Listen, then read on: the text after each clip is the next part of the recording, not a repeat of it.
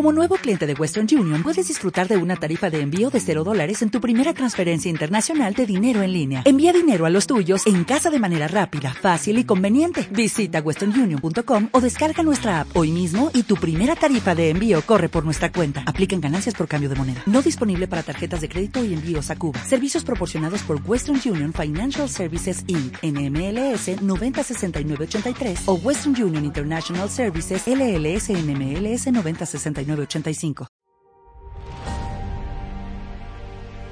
Sales Business School, la formación en ventas que transforma a las personas.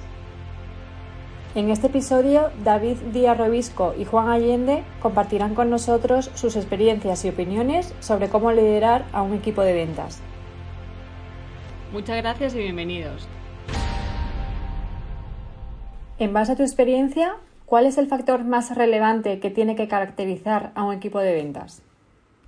Lo más importante para mí y para el equipo es tener claro cuál es el objetivo. El objetivo significa saber cuál es mi tipo de cliente y cuál es el tipo de producto que le voy a ofrecer a cada tipo de cliente. Las ventas son de todo el equipo comercial. Y cuando digo de todo es de todo el equipo comercial. Hay gente que hará bien una cosa, hay gente que hará bien otra. Y está bien el tema de compartir. Pero creo que es muy importante que desde dirección comercial se diga, hay que vender esto con estas tarifas, con estos argumentarios, con esto preparado y que se tenga muy claro qué vender y el público objetivo a quién venderlo. Estar disparando a todo el mundo sin saber a dónde se va es un error para mí.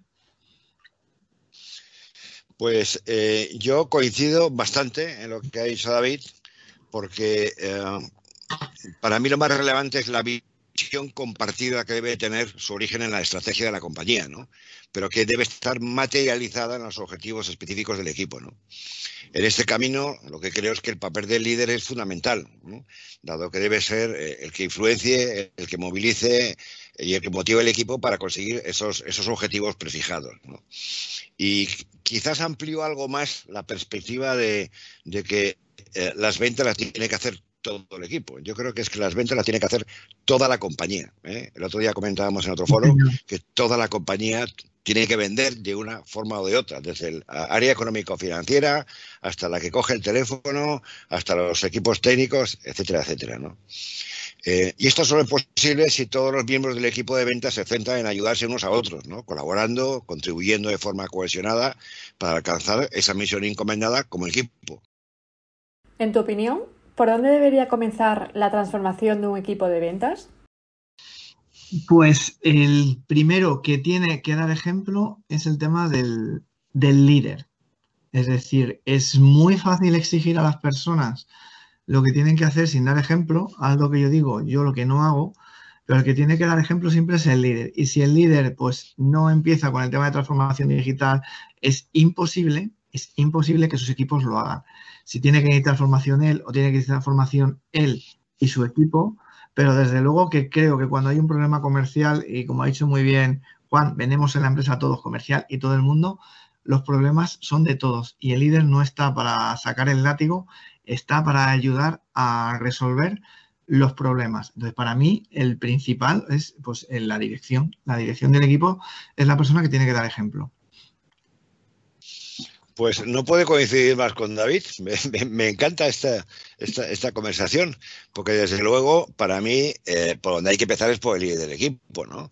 Eh, como decía François Michelin en su famoso libro de Empresa y Responsabilidad, el ejemplo no es la mejor manera de influenciar en los demás, es que es la única que existe. ¿no? Entonces, eh, los que llevamos años transformando empresas, pues compartimos la famosa frase de nada cambia si yo no cambio. ¿no? Las cosas nunca cambian solas, ¿no? Soy yo, con mis conductas, con mis comportamientos, con mis ejemplos, con mi actitud, el que cambia las cosas, ¿no? Y, el que hace posible que las cosas sucedan, ¿no? El líder tiene que ser siempre el guía, ¿no? Y de esta forma el equipo le seguirá a donde sea, ¿no? Todo esto tiene que ver mucho también con la inteligencia emocional y las soft skills que cada vez están pues, estudiando más. ¿Cuáles son los grandes retos actuales que van a tener que afrontar los equipos comerciales? En la época en la que estamos y que se está grabando, que es época COVID 100%, el mayor reto que tenemos es asumir que muchos clientes nos van a decir no. Y que ahora mismo tenemos que trabajar muchísimo más para conseguir el sí. Mucho trabajo y menos resultados. Creo que es importante mm, tener mentalidad positiva, ser consciente que es lo que va a pasar, ser consciente también que un no ahora no significa un no para siempre, sino no hay que ser pesado, sino hay que dejarse siempre la puerta bien abierta, hablar siempre desde las necesidades del cliente, no de nuestro producto o servicio, pero ahora mismo el mayor reto es afrontar el número de noes que vamos a recibir y tener claro que es una cosa normal, que hay que prospectar más que nunca, que la prospección con clientes que no conocemos, es decir, hay que abrirse a clientes que no son los nuestros, sino que son clientes nuevos, pues los porcentajes de conversión son menores y no pasa absolutamente nada. Hay que seguir trabajando para que si no se cierra la venta ahora, pues en un periodo de seis meses, un año, se pueda cerrar. Bueno, sin duda lo que ha dicho Ravid es un, es un reto en el que yo coincido, ¿no? Eh, yo creo que los equipos eh, comerciales actuales deben afrontar un reto de, cambiar el concepto antiguo de vender. Eh, ese concepto que se relacionaba con la agresividad, con la insistencia, con la presión para colocar una serie de productos o servicios que el vendedor llevaba debajo del brazo, por así decirse. Hoy, principalmente, el comercial tiene que escuchar con muchísima atención a su cliente ¿Para qué? Pues para poder entender bien las necesidades a satisfacer. Lo que le preocupa al cliente, sus problemas, sus retos y aspiraciones personales, pero también profesionales, ¿no? Si se profundiza con el cliente en esta relación, seguramente seremos capaces de, incrementar la confianza. El comercial actual debe ser, desde mi punto de vista, ¿eh? un solucionador de problemas del cliente. Tiene que aportar valor en su venta y dejar claro que el cliente debe considerarlo como un aliado que le proporcione beneficios y no como el típico y mero proveedor. La formación del equipo es indispensable en este sentido, ¿no? Y también la aplicación de metodología que cada vez más usa la tecnología actual en esta etapa de transformación digital, como bien ha dicho David. ¿no?